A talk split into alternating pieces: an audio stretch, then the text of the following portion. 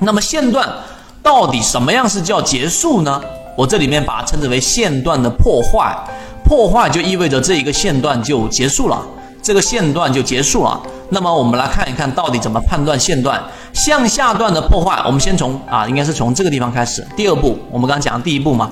第二步，我们要做一个封闭缺口的确认。那么第一步，我确定了分界点 S 之后，然后呢，第二步我们要做的事情是什么？我们来看向上段分界点开始的第一笔线段的这一个最低点，分界点开始的第一笔的最低点，如果能触及到此分界点与 S 点之间的任何一个 H 点，就像这个地方。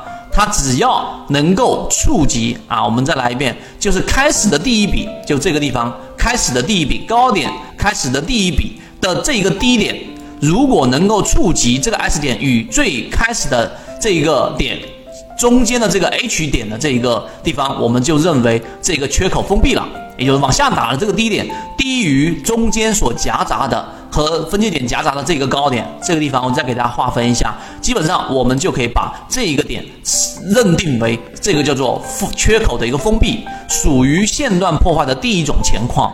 反之，属于线段破坏的第二种情况。第二种情况，待会儿我会去说。所以你就记住，当一只个股的线段出现这个地方往下打，这一个低点低于前面的这个高点了，我们就是认为叫做这个缺口就已经是封闭了的。这第二步，它是要完成三个步骤，我们才能称之为这个线段破坏了。好，第一步我们确认好了分界点，你要知道分界点怎么确认。第二步，我们要确定了这个地方缺口的封闭。当这两点都 OK 了之后，我们来干嘛呢？来进行这一个最终的破坏确立。向上段分界点之后。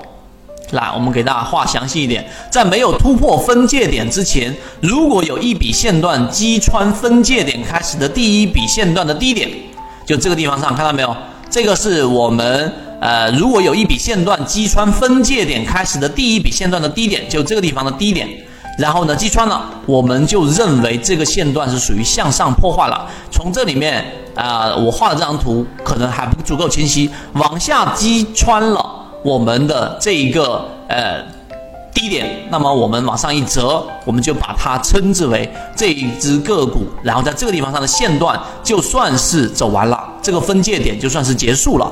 通过前面我们所讲的这三个步骤，基本上你就可以把一只个股的线段完成了。我来举一个简单的例子给大家，我这里画了一张图，大家可以看。